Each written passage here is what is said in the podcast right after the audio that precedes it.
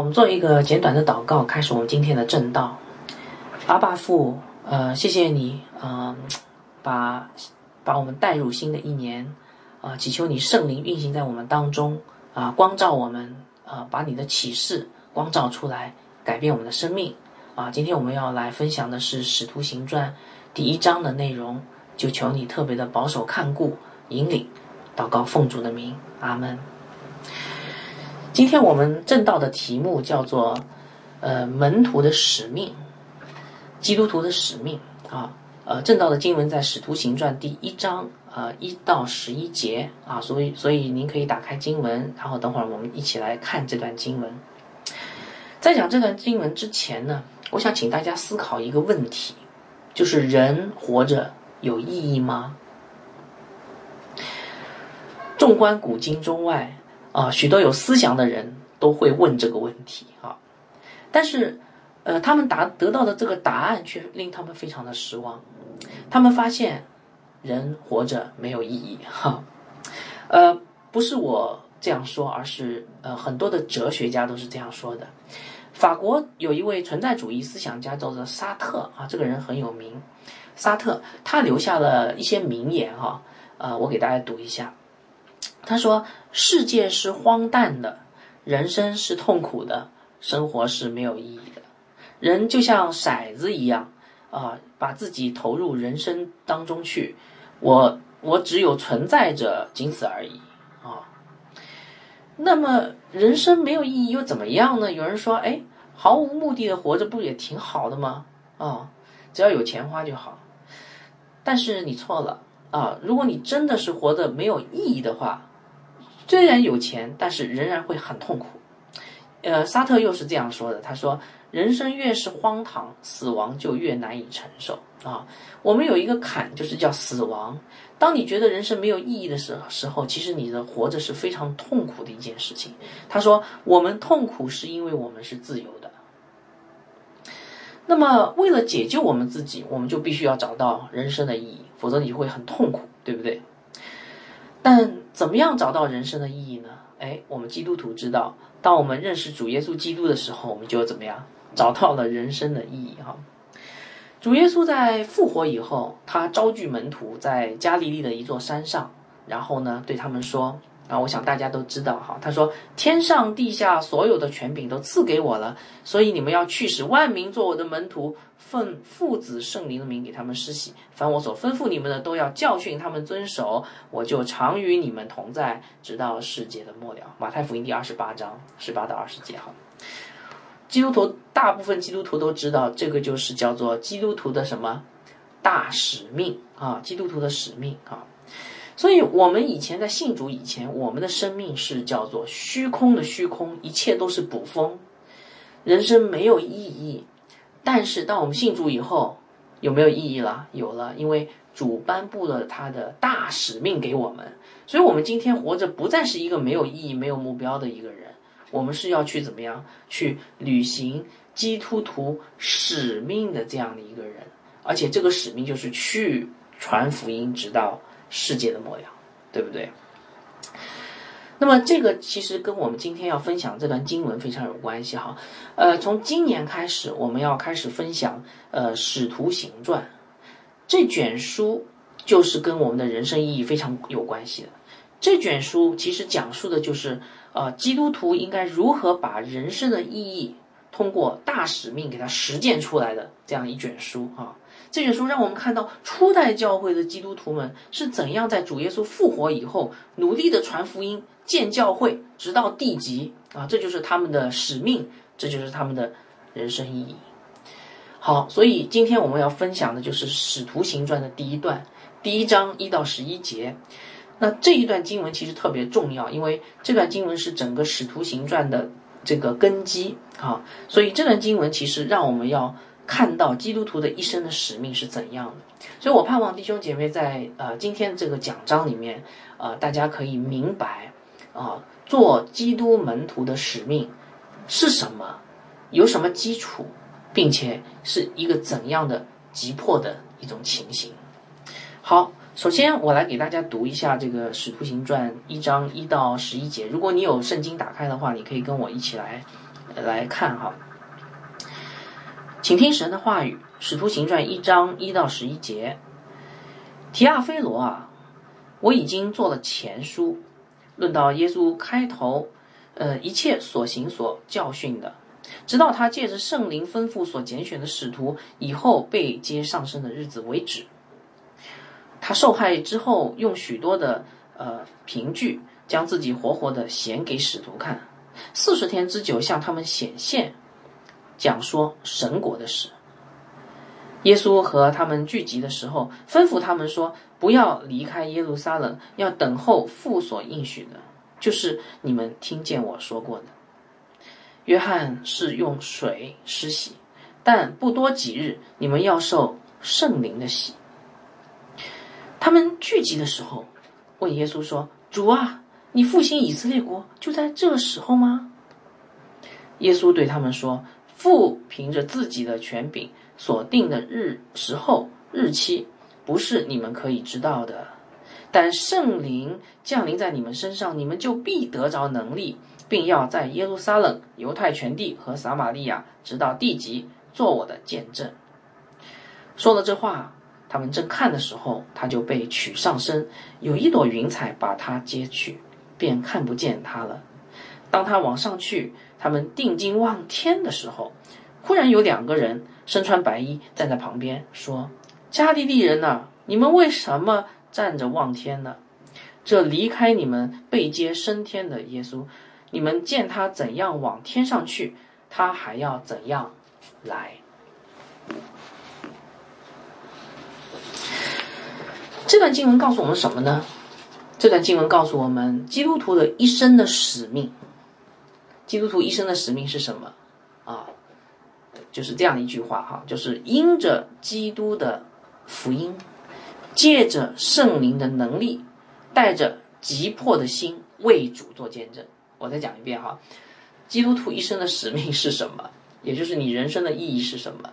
是因着基督的福音，借着圣灵的能力，带着急迫的心为主做见证。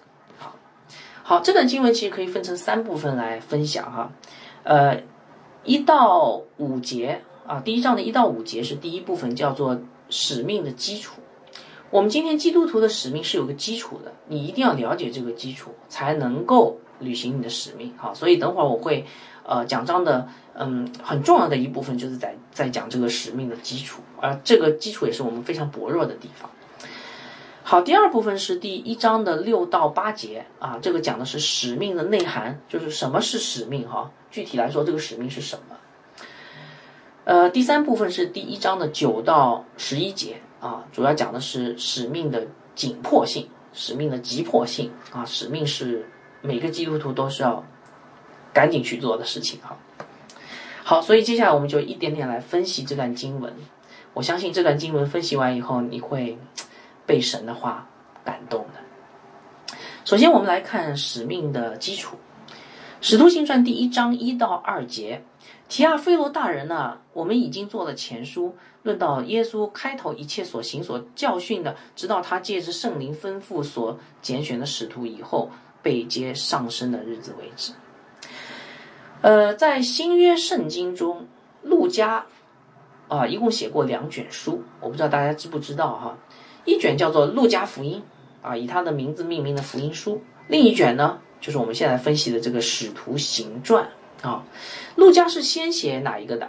路加是先写《路加福音》，然后写《使徒行传》。所以你可以看到这里《使徒行传》的第一章的第一节说：“提亚菲罗大人呢，我已经做了前书啊。”这个前书其实指的是《路加福音》啊。这里暗示我们其实要把《路加福音》和《使徒行传》要放在一起读。而且你会发现，《路加福音》和《使徒行传》这两卷书其实衔接的非常好，因为第二节这里讲到，就是其实是讲到《路加福音》的最后一章，讲述的是耶稣最后对门徒有一个吩咐，让他们不不要离开耶路撒冷，在耶路撒冷等候。然后呢，又讲到了耶稣升天。哎，你会发现很有意思哈，在《使徒行传》的第一章也谈到了这两件事，所以《路加福音》的二十四章。谈到了这个这两件事，《使徒行传》的第一章也谈到这两件事，这什么意思？也就是说，这两卷书是衔接在一起的，大家明白吗？圣经学者通过研究发现，他说，其实我们可以把《路加福音》跟《使徒行传》这两卷书看成一本书的上下册，《路加福音》是上册，《使徒行传》是下册。为什么呢？因为《路加福音》讲的是谁？讲的是耶稣基督，《使徒行传》讲的是基督的身体教会，是不是啊？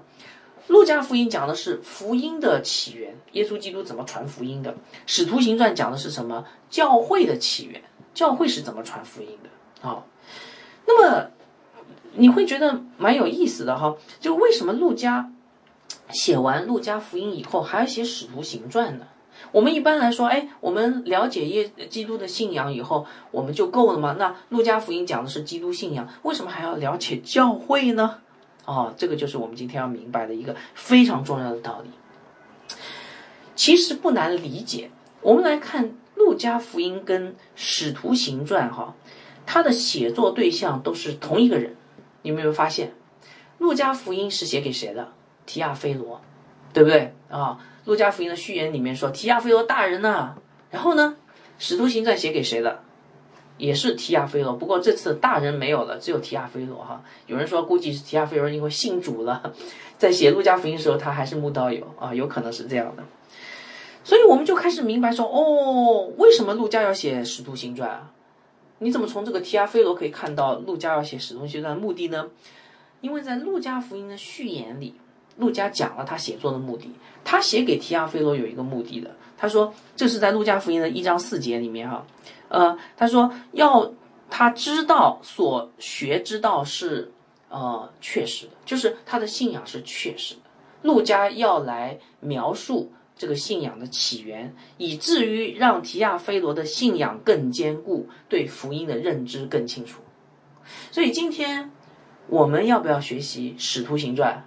哎，我们也需要，因为路这个提亚菲罗其实是一个初信徒。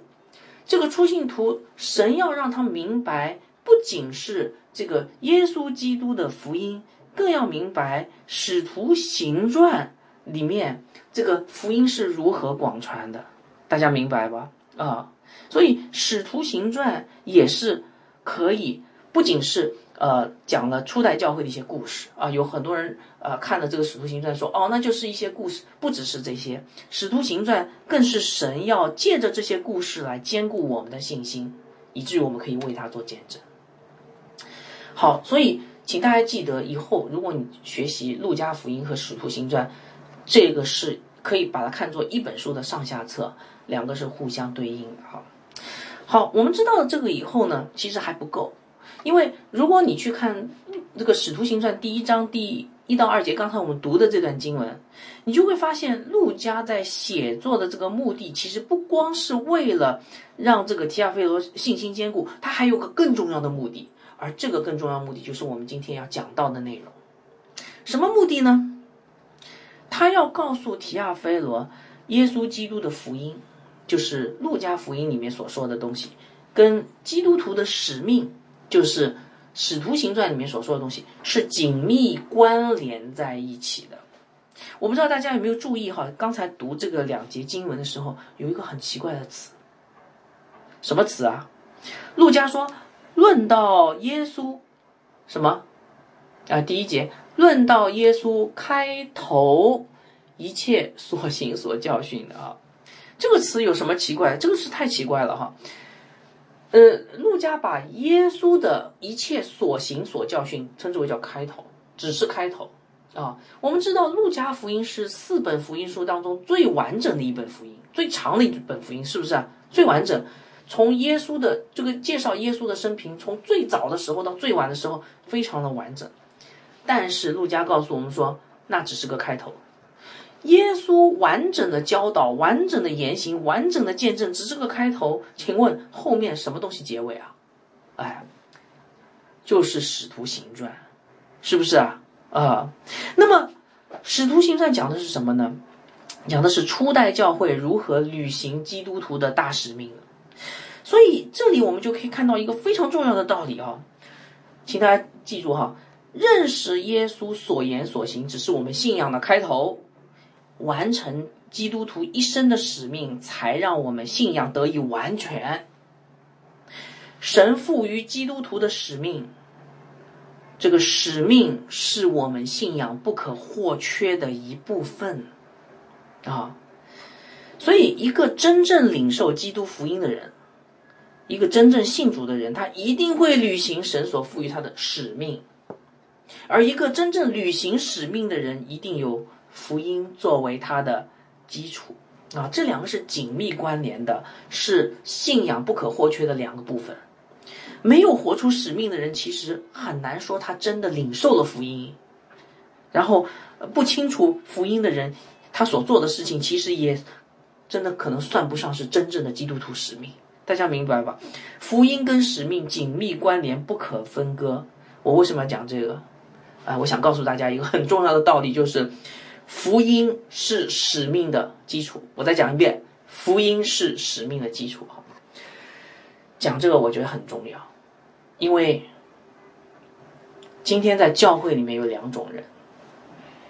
哎，我跟大家介绍一下哈，我看到这个情况，一种人叫做明白福音却很少活出使命的。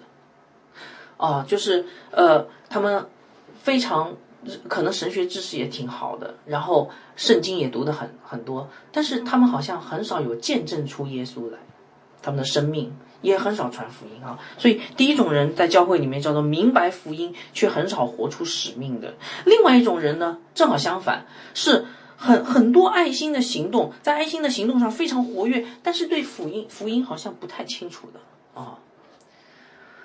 我很震惊的发现，教会里面大多数的基督徒其实都是属于这两种人当中的一种啊！我不知道你是属于哪种人哈。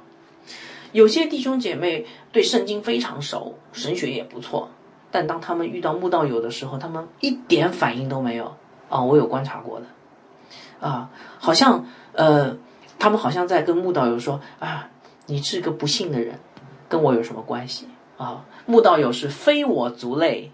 请不要打扰我宁静的宗教生活。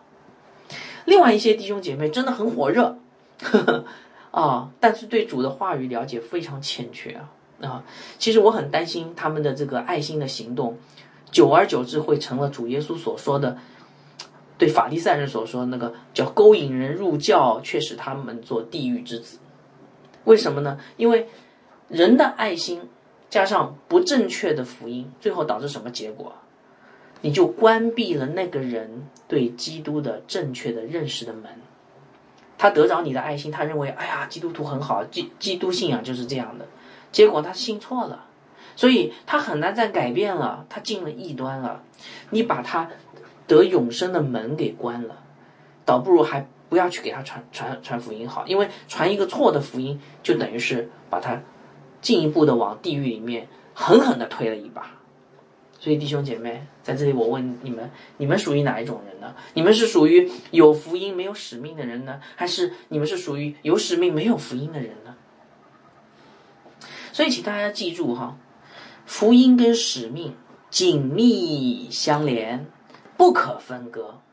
这是我们在这个《使徒行传》一上来就让我们看到的一个真理。呃，我们接下来看，我们就知道这个真理就被第一章的第三节。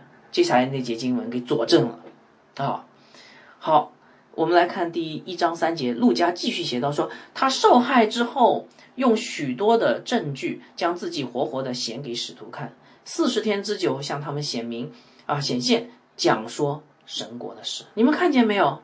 主耶稣复活以后，为什么没有直接升天？为什么留在地上这么久啊？为什么呀？你看这节经文告诉我们，主主耶稣没有马上升天，留在地上，他在做什么？他在为门徒的使命打下坚实的基础啊，对不对？你看什么基础？两方面哈。第一方面，他不止一次的显现给他们看，为什么？他要向他们证明他的复活是真实的，他要告诉他们他是一个死里复活的基督。这里有一个受害，看到没有？啊，一章三节里面有一个词叫受害，指的是基督的死，活活的显显给呃使徒看，也可以翻译成呃把自己活着的显活着的我显给使徒看，指的是他的复活，对不对？根据哥林多前书第十五章，基督的死和基督的复活加起来是什么？福音，对不对？所以主耶稣复活以后，还没有升天之前在做什么？他要把他的死和复活，他的福音完整的表明给门徒看，因为福音是使命的基础。他让福那个门徒去传福音，他首先要让门徒清清楚楚的明白什么是福音。而且你看哈，还不止这个，他这里讲到说，他要四十天向他们显现，要讲述什么神国的事。为什么要讲述神国的事？显给他们看不就好了吗？对不对？不，因为福音的丰富的内涵，福音的奥秘就是神国的事，这也是门徒要了解的。如果你要去，呃，履行基督徒的大使命，去传福音，你非得。你不能不不能只是了解福音的皮毛，你得非得要了解福音的深奥的内涵，才能够讲讲述一个完整的福音。大家明白吗？所以，亲爱的弟兄姐妹，读到这里，我们真的要好好的想一想啊！你们看，为了让门徒履行大使命，耶稣基督用了多少天来向他们显现、讲述神国的事？四十天，是吧？耶稣基督用了四十天的集训课程，才把福音的道理讲完整。所以，请问你学了几天呢？如果按照一天八小时啊，集训课程哈，四十天一天八小时，呃，每周就算他五天哈，双休日去掉，那么至少主耶稣的这个集训课程，福音初心造就福音集训课程，向他们讲多少小时啊？我算了一下，最起码二百二百四十个小时，两百四十个小时的福音集训课程，啊，然后他们才可以出去传福音。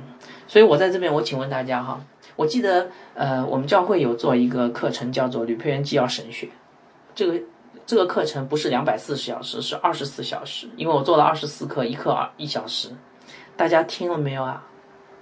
大家有没有听完这二十四小时主耶稣基督的这个呃福音课程的十分之一的基要课程？你听完了吗？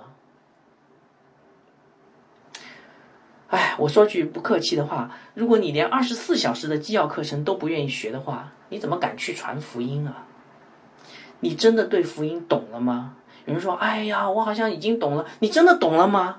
你真的确信你不需要学习？你真的确信你不会把人勾引入教以后把他带入地狱吗？我一点都不夸张，很有可能你正在干这个事儿。所以我请大家好好的思想一下。啊，我发现真的，呃，做基督徒很不爱学习。呃，有有一次我碰到有一个呃姐妹还是弟兄哈，问我，他说：“哎呀，他跟我说你们教会哦，好喜欢学习啊。”我听完以后，其实我在想，我们学的其实不多啊。呃，讲这个话呢，因为他以前去的那个教会是不学习的，他连四十个小时的耶稣基督的福音课程都从来没有上过，怎么敢去传福音呢？所以弟兄姐妹，福音是使命的基础啊，是不是啊？福音是使命基础，这是使徒行传一开头就告诉我们的。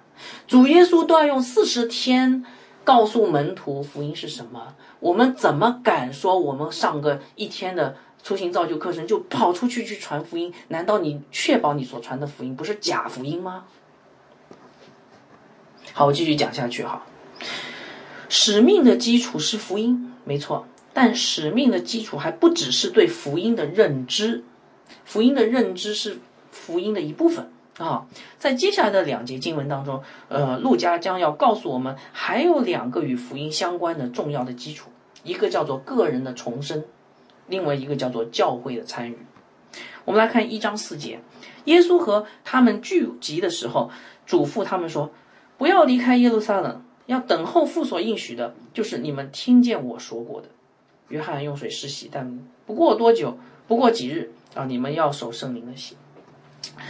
在这里，主耶稣为什么要让门徒们不离开耶路撒冷呢？记得吗？因为耶路撒冷是主耶稣完成使命的地方。对吧？他上了十字架就升天，完成使命的地方。所以他要让门徒继续他的使命，最好从他完成使命的地方开始，从十字架开始，从耶路撒冷开始，然后继续他的使命，福音的使命，对不对？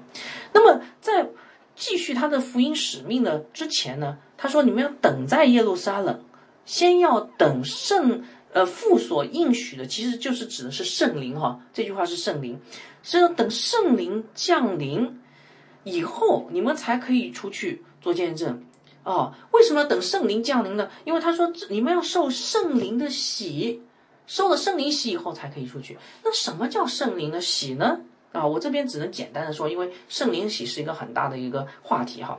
圣灵的洗指的就是一个人重生得救的那一刻，圣灵。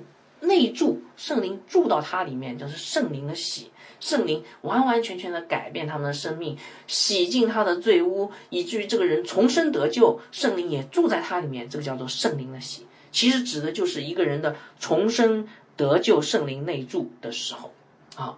所以主耶稣在这里告诉我们说，一个人要出去履行基督徒的使命，首先要重生，首先要重生。然后圣灵可以住在里面，因为其实后面他会讲到，因为我们传福音，我们履行基督徒的使命，其实是圣灵的能力，是圣灵自己的工作。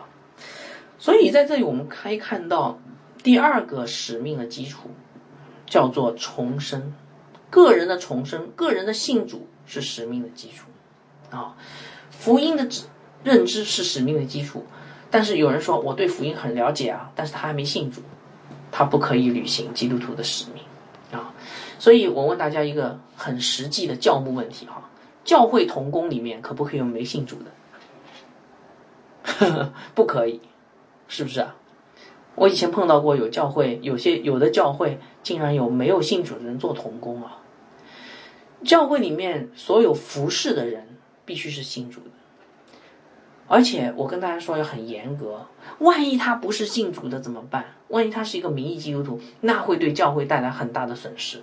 所以，如果受到教会惩戒的，如果是如果受到教会惩戒是不能够呃服侍的。如果这个人灵命很浅的，教会也不应该冒险让他服侍，因为你很有可能让一个没有信主的人服侍，会给教会带来很大的亏缺。好。这是第二个使命的基础啊。不过在这里我稍微补充一下啊，就是因为有人关于这个圣灵洗不了解哈，这个是题外话，我要补充一下。呃，现在目前在基督徒的呃圈子里，你们听到的关于圣灵洗的概念很多都是错的，都是灵恩派的，不符合圣经的哈。这是因为从约翰卫斯理开始，直到今天的灵恩派啊。那个都是这样，有一个错误的认知，认为基督徒先信主，然后呢，那个受水洗，然后接下来慢慢的在信主的道路上，慢慢慢慢，哎，突然有一天得着圣灵的洗，得着圣灵了，就是他把基督徒分成两部分哈，第一部分叫做属肉体的，第二部分叫做属灵的，啊，这是错误的观念。我跟大家说，一个人真的信主的时候，他也同时得着圣灵内住，而且圣灵永不离开，而不是把基督徒分成属肉体的没有圣灵的，属灵的有圣灵，这个完全是错的概念，完全不符合圣经，明白吗？那么这个错误的概念会导致什么情况？哎，就是现在灵恩现象吗？因为他们要得着圣灵，所以怎么办呢？要追求方言。然后呢，追求医病赶鬼，追求行神迹，追求被圣灵击倒，对吧？因为这他们相信这些都是受圣灵洗的现象啊，但是不是这样的？约翰福音第三章三到五节哈讲的很清楚，他说：人若不从不重生，就不能见神的国，连神的国都见不到啊！就人若不重生，就不能够。呃，这个呃，这个成为信主的人就不是信主的人，重生。然后他说，人人若不不是从水和圣灵生的，就不能进神的国。所以从圣灵生跟重生是一样的，是不是啊？我们是从圣灵生，所以圣灵洗净我们，实际上指的就是圣灵把我们重生。所以一个真正信主的基督徒不可能没有圣灵。他一定有圣灵，而且圣灵内住。只不过他对圣灵的话不太敏感，一开始啊，所以基督徒不是先有水洗，然后再有所谓的什么第二次祝福的圣灵洗，完全错误的。以前我呃有的时候我们会唱圣灵，我们欢迎你降临。哎呀，我听完以后就是，以前我也唱这个歌，但现在发现这个神学是错误的，因为圣灵早就降临在你的身上了，除非你还没信主。如果你说圣灵，我欢迎你来，欢迎你降临，我在想你可能没信主哦，因为怎么会圣灵住在你里面，你不知道呢？啊，所以这是完全错误的观念，会把你的基督徒的生活搞得一团糟，请大家相信我。啊，所以我在这边稍微补充一下，什么叫圣灵喜？圣灵喜就是一个人信主，而不是第二次祝福。好，所以使命的基础的第二部分是一个人要信主，他要重生，但还有第三部分。啊，圣灵的喜其实不光是个人性的信主，圣灵的喜还跟教会非常有关系。主耶稣说圣灵的喜，他怎么说？他说不不多几日。就要发生了，对吧？不多几日，你们知道主耶稣升天不多几日以后发生什么事啊？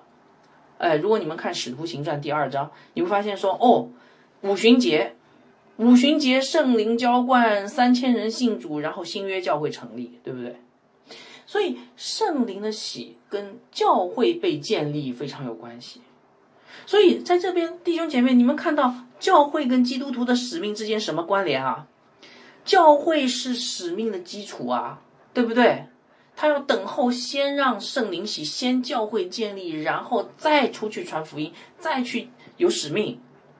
所以，我现在发现有些弟兄姐妹是不要教会，只要传福音。我告诉你，他传的福音肯定是有问题的，不符合神使神的那个话语的。一个人要先信主，归入教会，然后。你才可能真正的去履行基督徒的使命，大家明白吗？当然，有的时候我们也不能把话说死，因为有形教会有的时候很不完全。但这个人必须要与基督徒是相连的，最起码在无形的教会当中。所以，我们今天不主张弟兄姐妹离开教会，然后自己去传福音，没有什么果效。我相信不会有什么果效的，因为违背神的话语。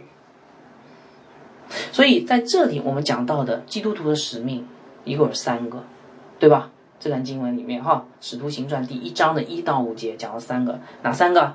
第一个，福音是使命的基础，所以我们要对福音的丰富的内涵熟练掌握了以后，传福音才有果效。第二个，重生是使命的基础，只有当一个人。真正的成为基督徒，才能去见证基督。教会的同工必须是生命成熟的真基督徒。第三个，教会是使命的基础，脱离教会的个人服饰，基本上没有什么太大的果效。所以，亲爱的弟兄姐妹，你觉得你的哪个基础比较好？你对福音了解吗？你真的确信自己的得救吗？你有没有真的归入教会，在教会里面过一个健康的教会生活呢？如果你这个三个都欠缺的话，那你怎么去啊履行基督徒的使命呢？主耶稣，我想主耶稣是知道我们每一个人啊属他的人都是想服侍他的，但是他要告诉你，服侍其实不是自我满足，服侍也不是按照你的想法来做，服侍是按照。神的旨意，所以我劝你要在教会里好好学习神的话语。大家，我我再讲一遍哈，要在教会里好好学习神的话语。当然，你可以在外面学习神的话语，因为可能你属于另外一个教会。你要学习神的话语，明白福音的奥秘，才能履行基督徒的大使命，为基督做美好的见证。好，所以这个是第一部分哈，我们再来讲第二部分。前面讲了基督徒使命的基础，那么这个使命究竟是什么呢？还没有讲啊，所以在接下来一章六到八节，陆家要把使命的内涵告诉我们。但是首先，陆家不是让我们看到使命的内涵，他看到 他让我们看到是一个啊对使命的错误理解。我们来看一章六节，他们聚集的时候问耶稣说：“主啊，你复兴以色列国就在这时候吗？”啊，他们是谁啊？门徒，门徒聚集和主耶稣聚集的时候，呃，原文这个聚集啊啊，你会发现就是有一些版本里面说。门徒们和耶稣吃饭的时候，就是也可以翻译成吃饭。到底是聚集还是吃饭呢？其实这个原文这个“聚集”这个词，啊，指的是亲密相交。他们跟主耶稣亲密相交的时候，哇，主啊，你在我里面，我在你里面，亲密相交的时候，美善的无比，美好的无比的时候，哎呀，享受主爱的时候，然后他们问出一个错误的问题，很有意思的哈，啊，这个真的是个极大的讽讽刺啊。因为他们问说：“你复兴以色列的国就在这时候吗？”我们等会儿看下去就知道，这个这个完全是个错误的，甚至是有点异端的这个问题啊。所以，亲爱的弟兄姐妹，我们要小心了哈。每天享受主的恩典，不见得能明白主的旨意；不实践基督徒的使命的人。哪怕你每天享受主的恩典，查经、敬拜、聚会、祷告、团契，啊，然后搞活动，啊，活在基督徒的圈子、小圈子里面，不走出去实践福音，在生活当中实践福音的人，不见得明白主的旨意，甚至会像这些门徒一样产生异端的思想。那么门徒们问的这个问题有什么不对呢？他说。啊，主啊，你复兴以色列的国就在这时候吗？有什么不对呢？哦，问题太大了啊！这个门徒问的这句话，反映出他们的异端思想，反映出用今天的术语说，反映出他们的成功神学的思想，或者更精确的说，反映出他们的政治性的成功神学，也就是说，解放神学的思想啊。政治性的成功神学叫解放神学啊！门徒们问耶稣什么？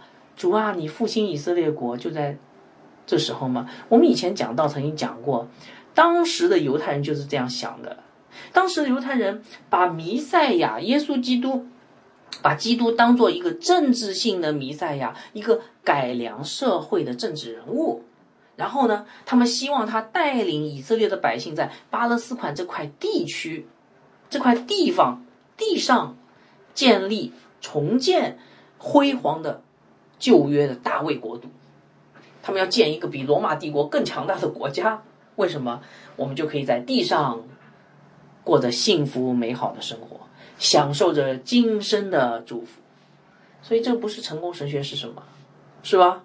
成功神学就是教我们说啊，我们要获得今生的成功、今生的好处嘛。所以，当门徒们说：“主啊，你复兴以色列国就在这时吗？”我在想，如果我是耶稣的话，我恨不得一脚把他踢踢走哈。三年了，跟了三年了，四十天的教导了，还怎么还问出这个异端的问题呢？哦，弟兄姐妹，我们看到人心真的是败坏愚昧啊！三年跟从耶稣基督。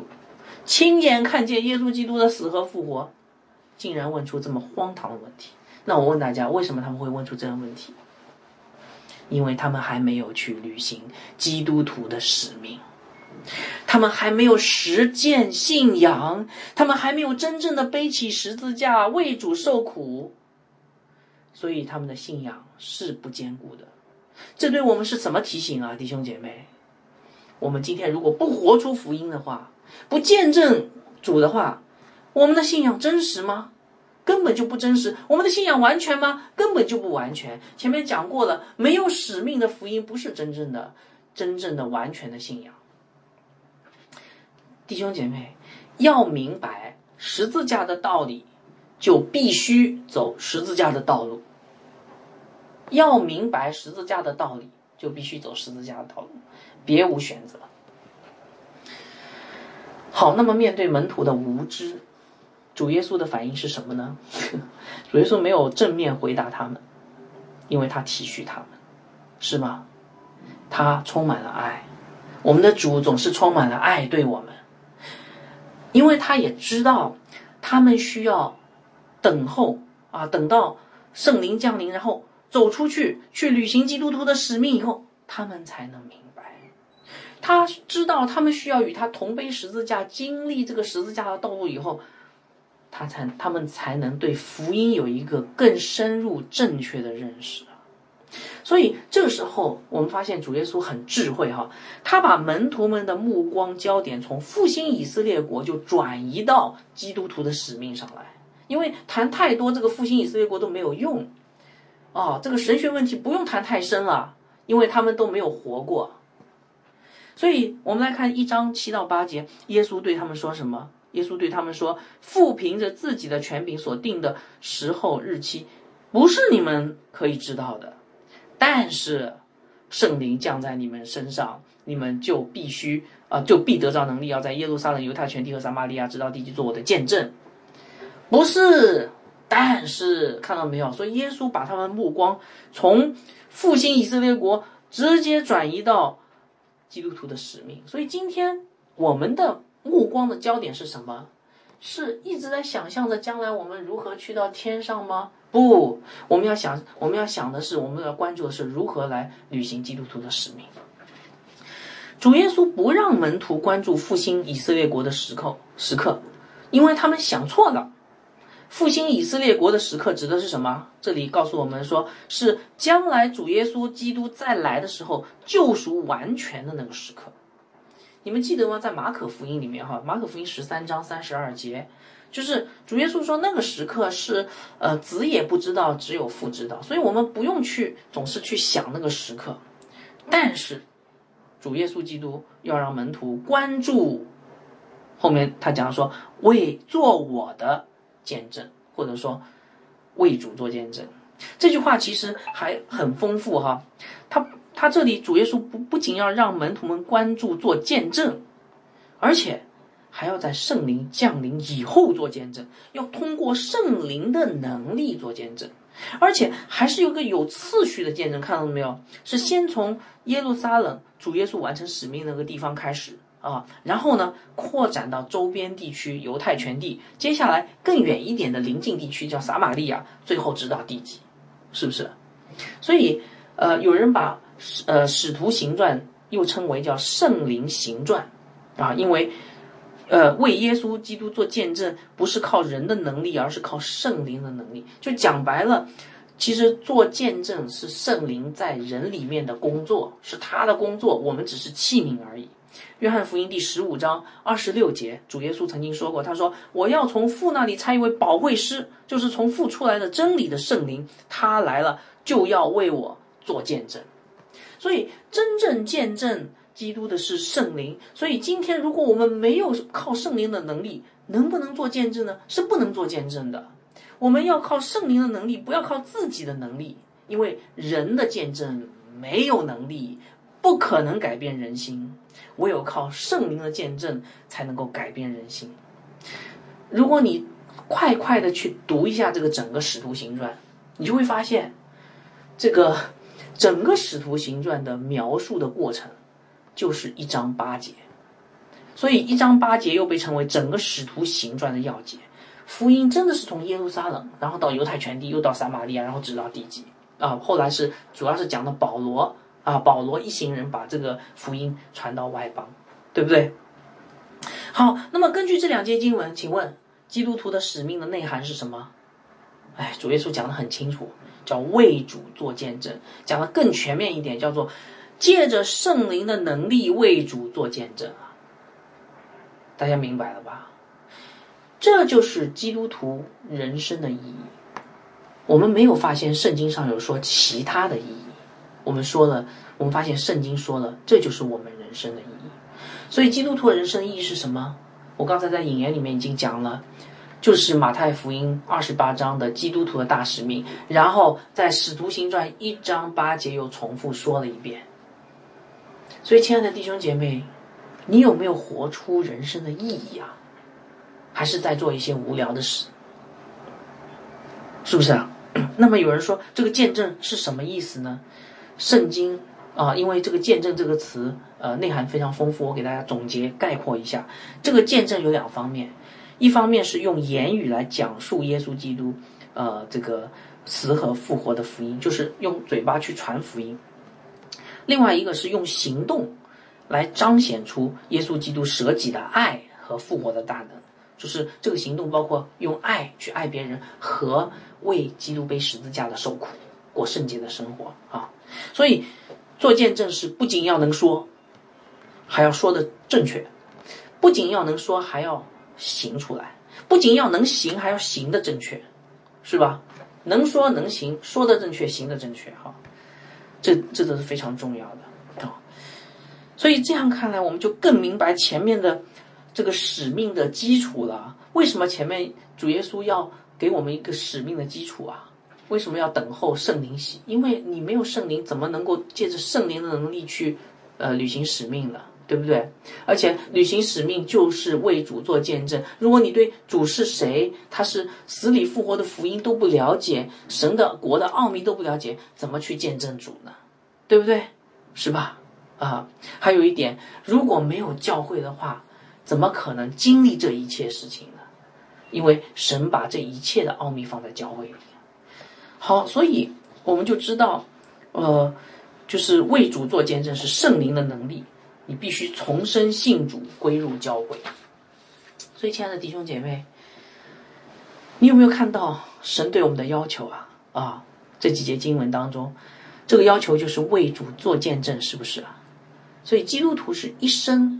的使命一生的意义就是为主做见证，啊，跟世界上的人是完全不一样的，对吧？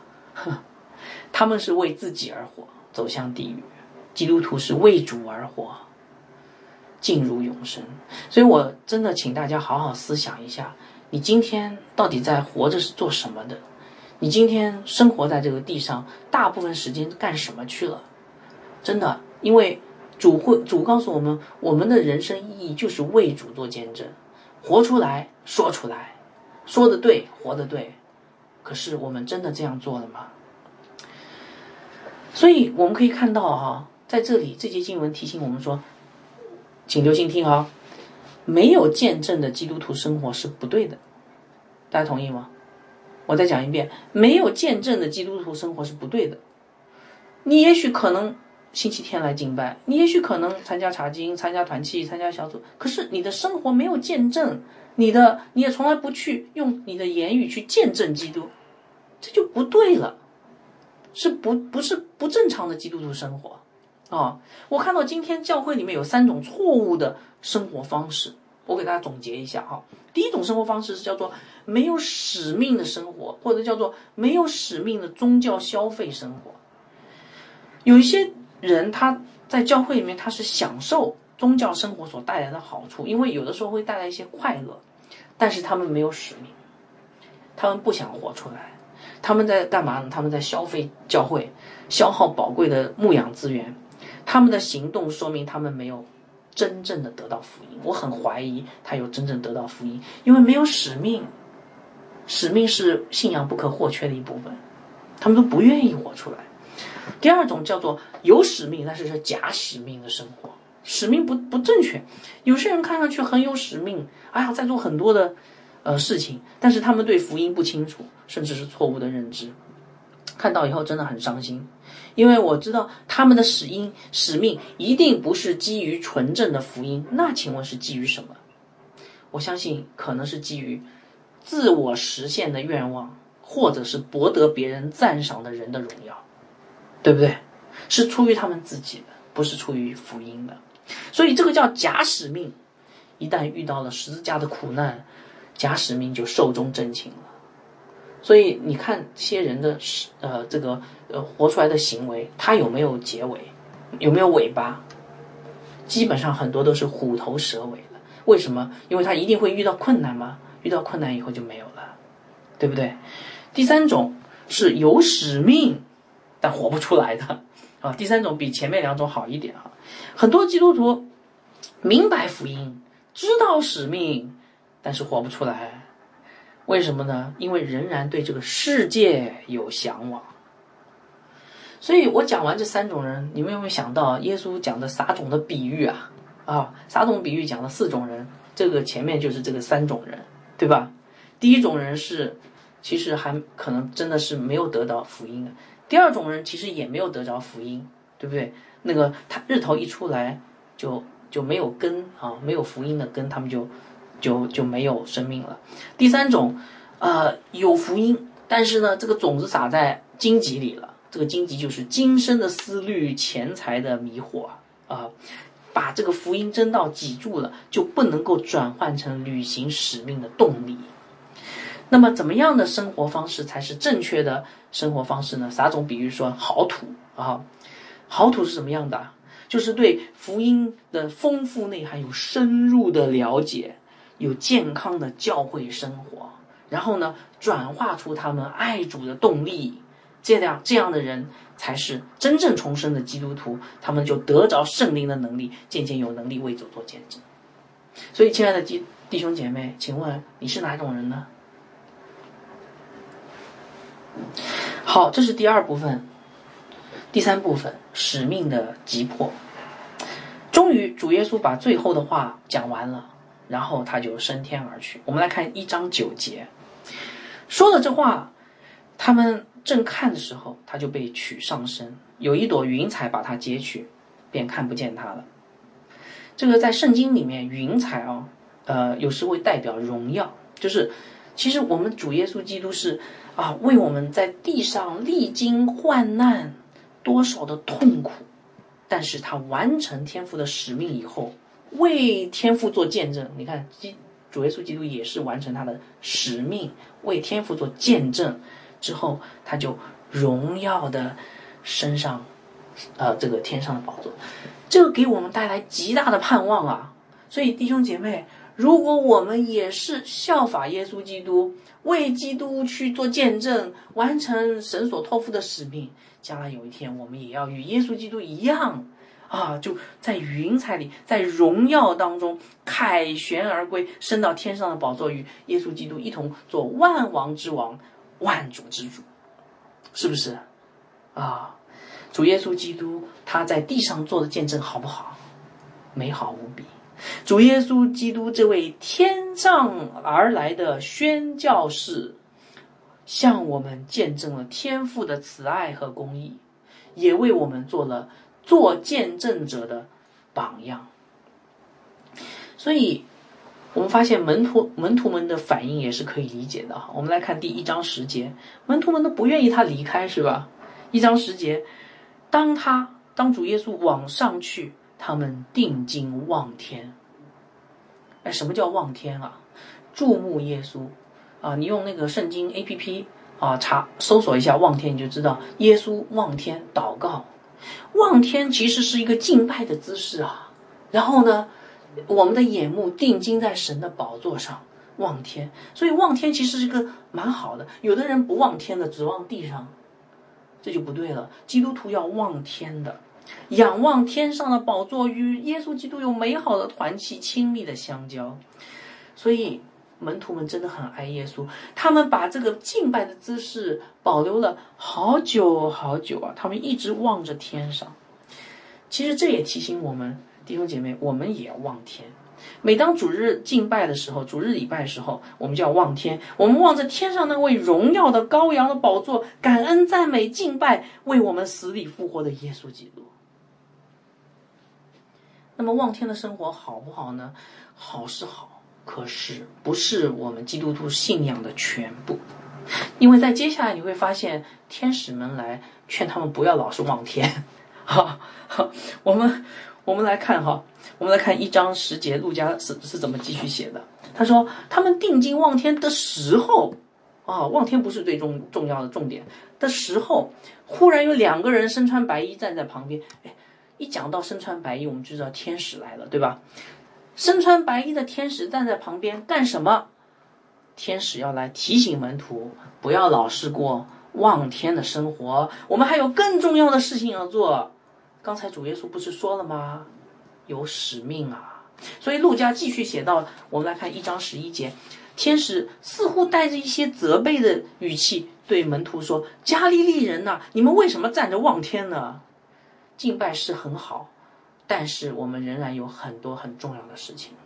我们今天没有活在天堂里，是不是啊？啊！”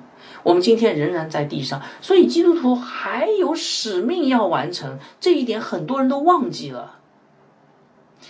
加利利人呐，你为你们为什么站着望天呢？”这句话直接翻译过来就是：“加利利人呐，你们不要直接望站着望，不要一直望站着望天，你们还有更重要的事情。什么更重要的事情？要为主做见证。所以，与主亲密有时，为主见证有时。与主亲密很重要，为主见证不可少。与主亲密是面对神，为主见证是面对人。”基督徒不应该活在一个自我封闭的小圈子里面，而是应该道成肉身进入这黑暗的世界，去把福音的种子撒在人心里。与主亲密和为主见证，都是基督徒生活不可或缺的元素。如果你是个真基督徒，你一定是要活出为主见证的时刻的。好，最后天使。用安慰的口吻对门徒们说：“我们来看一章十二十一节哈，这要这离开你们被接升天的耶稣，你们见他怎样往天上去，他还要怎样来。哇，这句话真的好安慰啊！因为门徒们看到老师走了，他们就一直望天，然后天使来安慰他说：不要急，他还会再回来的。哦，耶稣的再来是我们的盼望，呃。”基督的使命，基督徒的使命是啊，是有这个是在这个盼望的环境当中完成的，而且这里还不只是啊这个盼望哈，很重要的就是它是一个提醒门徒为主做件事是很急迫的，因为这里不是说他还要再来，他怎样去还要怎样来，就是你们这样望着天，然后呢望望望望望望到他怎么去，他还怎么再来。那你事情有没有做啊？不要忘了，主耶稣最后吩咐我们的是什么话？什么话？你要得到圣灵的能力，为主做见证。所以，亲爱的弟兄姐妹，我们看到这这段话的时候，我们要想到，我们每一个主日的早晨，我们结束望天的敬拜以后，我们是不是应该想想天使的提醒？主日敬拜的最后一个环节叫什么？祝福和差遣。就是要让神的祝福躺留在你的这个里面以后，然后你要带着这个祝福被神差遣去为主做见证。我很鼓励弟兄姐妹在下午啊小组团契以后出去传福音。以前跟大家说过了，晚上的时候如果可以，可以跟一些人去吃饭啊，他们不了解福音的，你可以跟他们传福音。你说平时没有时间，总是加班，但是星期天聚会一天，接下来呃我们聚会星期天不加班。所以星期天你晚上的时候，你完全可以去约上你的不信主的朋友，跟他们一起聊福音嘛，对不对？为主做见证。好，所以亲爱的弟兄姐妹，这段话里面，你有没有听到主耶稣对你的呼召？主耶稣告诉我们，为主做见证是基督徒一生的使命，是基督信仰不可或缺的组成部分。亲爱的弟兄姐妹。我在这边问你们哈，难道我们的主不值得你为他做见证吗？他在十字架上痛苦的死去的原因是什么？不是你吗？是你和我。冰冷的铁钉钉入他的脚掌、他的手掌的原因是什么？是你和我。他的身体破碎、宝血流出是为什么？是为你和我。难道他？不值得我们为他做见证吗？主耶稣没有在死之前让门徒们这样的去传福音、做见证。他死了以后，他奠定了救恩的基础以后，他让我们看到他的对我们的爱以后，舍己谦卑以后，他要感动我们，他要告诉我们他爱我们，他要告诉我们去去做见证。因为你没有看到这世上有很多可怜的人，他们走向地狱，没有福音，没有拯救。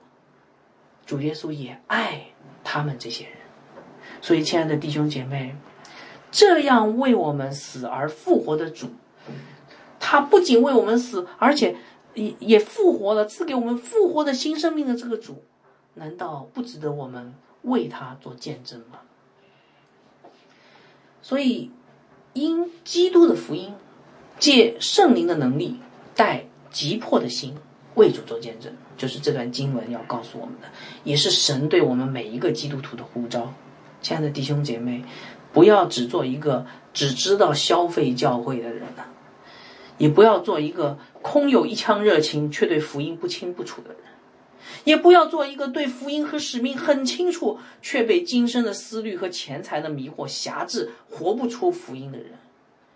为主做见证的人是需要真实的信仰，更需要深入的了解福音的丰富的内涵，也需要归入教会，在教会里面有一个健康的生活的人。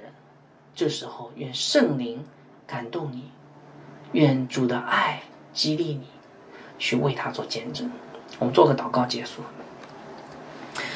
阿巴父啊，谢谢你将你的话语赐给我们，让我们看到其实我们是多么的不符合你的要求。我们虽然口里说我们是基督徒，但是我们什么时候真的是去做过见证的？我们又做了怎样的糟糕的见证呢？主啊，求你怜悯我们，帮助我们，让圣灵的能力彰显在我们身上。改变我们的生命，加深我们对福音的认识，更新我们的心意，以至于我们可以真的成为一个福音的见证人。这样的祷告是奉主耶稣基督的名，阿门。